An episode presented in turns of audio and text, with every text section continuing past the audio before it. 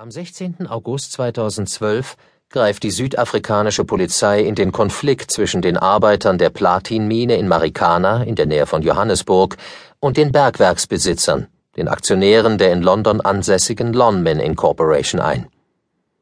Die Ordnungskräfte schießen auf die Streikenden. Die Bilanz 34 tote Minenarbeiter. Wie häufig in vergleichbaren Fällen drehte sich der Konflikt um die Lohnfrage. Die Bergarbeiter verlangten eine Anhebung ihrer Löhne um 500 Euro auf 1000 Euro im Monat.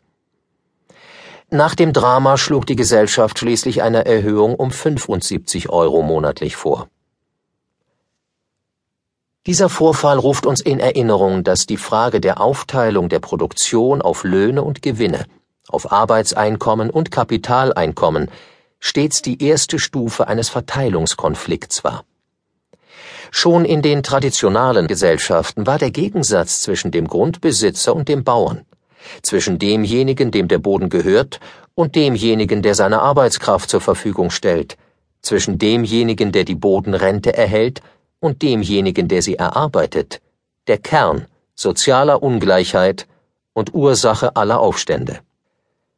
Die industrielle Revolution hat den Konflikt zwischen Kapital und Arbeit verschärft, was vielleicht daran liegt, dass kapitalintensivere Produktionsformen, Maschinen, Rohstoffe usw. So aufgekommen sind, oder vielleicht auch daran, dass die Hoffnungen auf eine gerechtere Verteilung und eine demokratischere Ordnung enttäuscht wurden.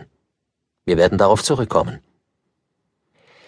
Die tragischen Ereignisse in Marikana verweisen auf ähnliche Vorfälle und Gewalttaten in der Vergangenheit. Am 1. Mai 1886 auf dem Haymarket Square in Chicago. Am 1. Mai 1891 in Fourmi in Nordfrankreich, als die Ordnungskräfte streikender Arbeiter, die Lohnerhöhungen forderten, erschossen. Gehört der Konflikt zwischen Kapital und Arbeit der Vergangenheit an? Oder wird er zu den prägenden Faktoren des 21. Jahrhunderts gehören? In den beiden ersten Teilen dieses Buches werden wir uns mit der Verteilung des Nationaleinkommens auf Arbeit und Kapital und ihren Veränderungen seit dem 18. Jahrhundert befassen. Wir werden die Frage der Ungleichheit innerhalb der Arbeitseinkommen, beispielsweise zwischen Arbeiter, Ingenieur und Werksleiter, oder innerhalb der Kapitaleinkommen, etwa zwischen kleinen, mittleren und großen Aktionären und Eigentümern, vorerst außer Acht lassen und darauf erst im dritten Teil eingehen.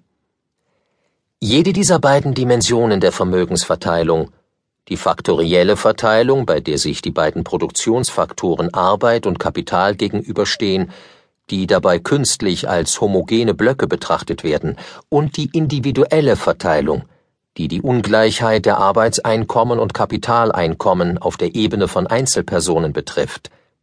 Jede dieser beiden Dimensionen spielt in der Praxis eine wichtige Rolle und es ist unmöglich, zu einem zufriedenstellenden Verständnis des Verteilungsproblems zu kommen, wenn man sie nicht zusammen analysiert.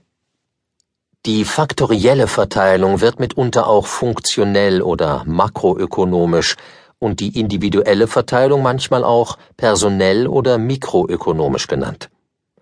In Wirklichkeit sind bei den beiden Dimensionen der Verteilung zugleich mikroökonomische Mechanismen die auf der Ebene von Unternehmen und einzelnen Akteuren untersucht werden müssen, und makroökonomische Mechanismen im Spiel, die nur auf gesamtwirtschaftlicher, ja weltwirtschaftlicher Ebene verstanden werden können.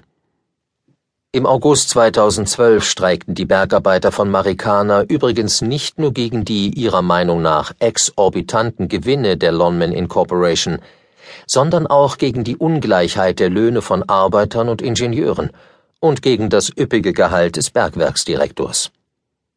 Eine Million Euro jährlich, das entspricht dem Lohn von nahezu 200 Bergarbeitern nach Auskunft der Streikenden.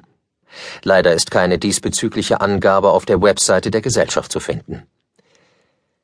Wenn das Kapitaleigentum nach streng egalitären Gesichtspunkten verteilt wäre und jeder Arbeitnehmer den gleichen Anteil an den Gewinnen zusätzlich zu seinem Lohn erhielte, würde die Frage des Verhältnisses zwischen Gewinnen und Löhnen fast niemanden interessieren.